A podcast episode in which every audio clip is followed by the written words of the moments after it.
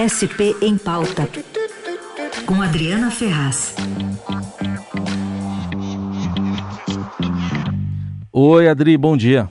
Oi, bom dia, tudo bem? Bom dia para todo mundo. Feliz 2023. Isso, ai. feliz ano novo. Estou voltando hoje também, então feliz ano novo para todo mundo.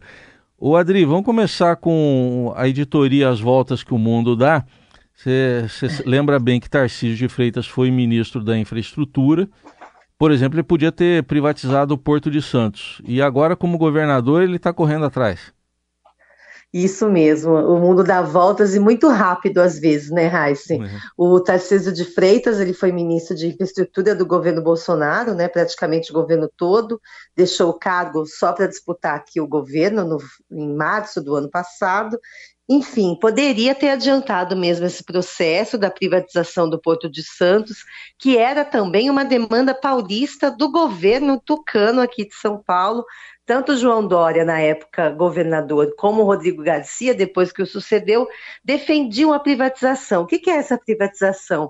É a privatização da autoridade portuária é a gestão do porto. Hoje ela é estatal. Quem gere o Porto de Santos é o governo federal. Então, o governo federal faria um leilão para repassar essa autoridade portuária a um parceiro privado. Isso é bastante contestado. Durante a campanha Fernando Haddad que era o adversário de Tarcísio, era muito contra essa questão, e agora o atual ministro de Portos e Aeroportos, que é o Márcio França, nosso ex-governador, ele também é ex-prefeito de São Vicente, é da Baixada Santista, é totalmente contra, falou que não vai fazer isso, e essas voltas, então, Tarcísio de Freitas agora como governador, já vai atrás do governo Lula para tentar é, adiantar e para tentar manter essa ideia dele, quando ministro, de privatizar o Porto de Santos. Agora não vai ser fácil, né, Raíssa? Porque o Lula também, quando assumiu,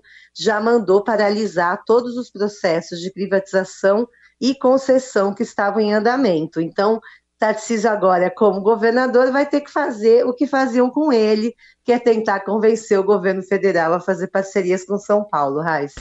E, e Adri, que papel que pode ter Geraldo Alckmin, o, o vice-presidente, nessa história, hein? Pois é, Geraldo Alckmin, quando era governador, não fazia essa defesa da, de, da, privatização do Porto de Santos. Até achei estranho quando a gente viu a notícia, a coluna do Estadão também deu essa notícia de que Tarcísio iria enviar interlocutores ali para convencer Geraldo Alckmin, fazer com que Alckmin intercedesse ali junto a Lula e junto ao ministro Márcio França. Mas, diferentemente de João Dória, Alckmin, quando governador, nunca usou essa coisa, essa defesa da privatização do Porto de Santos.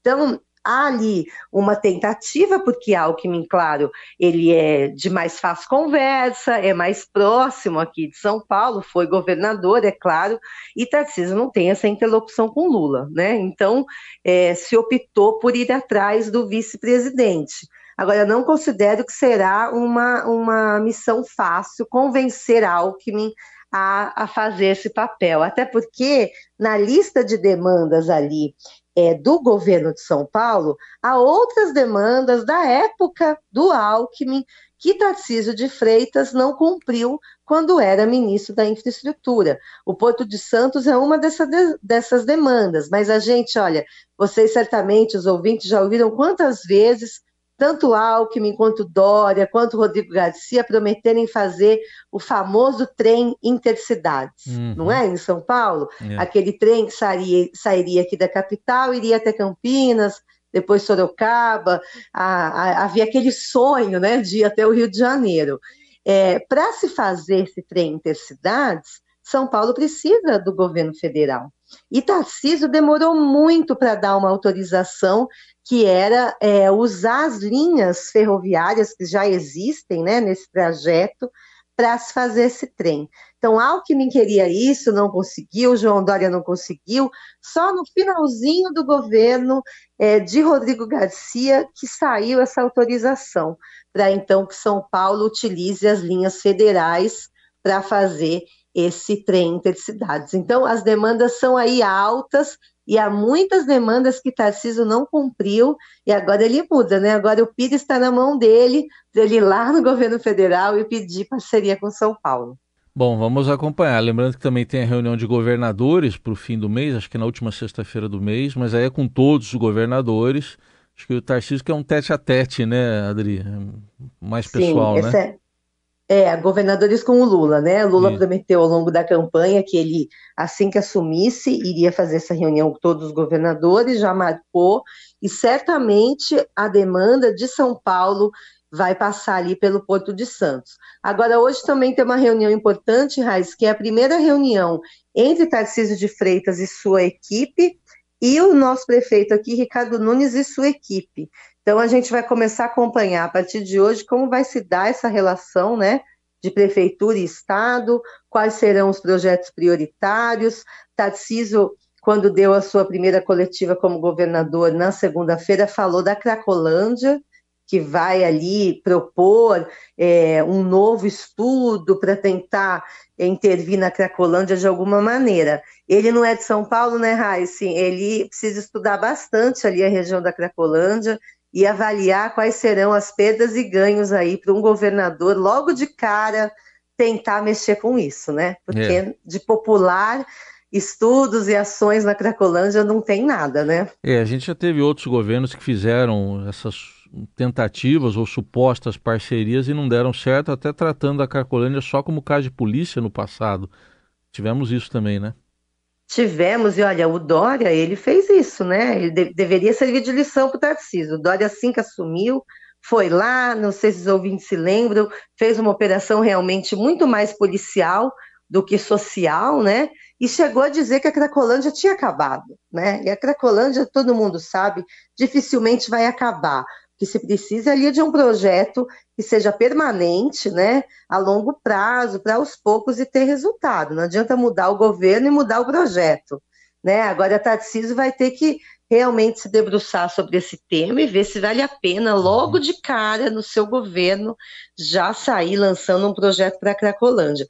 E sobre segurança, só para a gente finalizar, ontem tomou posse o capitão Derrite, novo secretário de Segurança Pública de São Paulo, e repetiu o discurso do chefe do Tarcísio, que vai reavaliar as câmeras nos uniformes da PM, mas num tom assim mais baixo, viu, Raice? Não chegou dizendo que vai acabar, que vai tirar todas as câmeras, que vai reavaliar, deixar o que é bom, vai dizer também, é, disse também que pediu um estudo para a FGV sobre a eficácia das câmeras.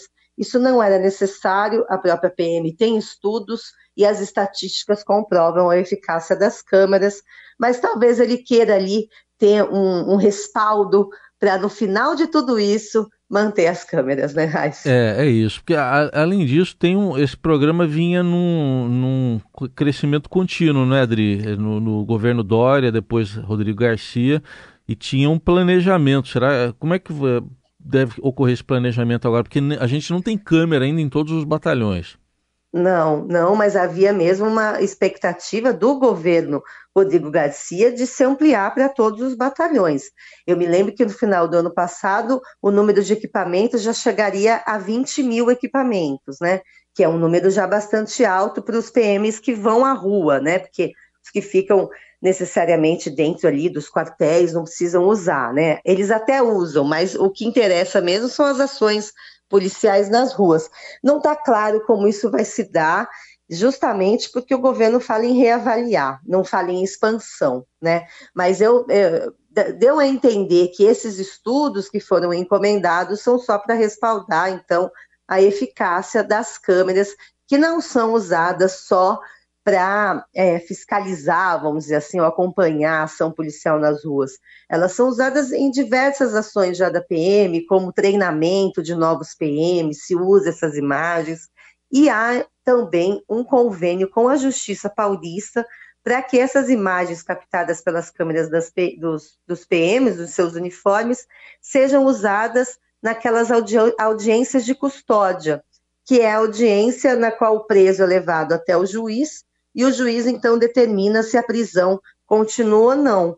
é muito importante que essas imagens sejam utilizadas até pelos próprios PMs, para dar o respaldo ali da ação deles, de que a prisão foi legal e de que aquela pessoa tem que continuar presa, né? Então, realmente, a, a, esse uso, esse programa extrapolou e muito só a questão da fiscalização do policial, Raíssa. Bom, vamos ver então o que, que significa essa revisão, mas como você bem destacou, é um, dá para perceber claramente uma mudança de tom. Esperemos então por esse resultado, da, que a gente já sabe qual vai ser, da, da pesquisa da FGV, né, Adria? É o jeito Sim. de esperar. É, e mesmo que ele tente mexer demais, né, Raíssa, as estatísticas depois vão mostrar, né? É, a questão da, da polícia militar, hoje a gente acompanha mês a mês as estatísticas. Então é uma questão muito delicada, né? Vai que se mexe e, e as estatísticas relacionadas aí à letalidade policial, ou mesmo a morte de policiais uhum. aumente, ele vai ter que responder por isso, né, Raíssa? Certamente. Tá aí, Adriana Ferraz com a gente sempre às quintas, a partir das oito da manhã no SP em Pauta. Vamos juntos para mais um ano, Adri. Um beijo e até quinta que vem.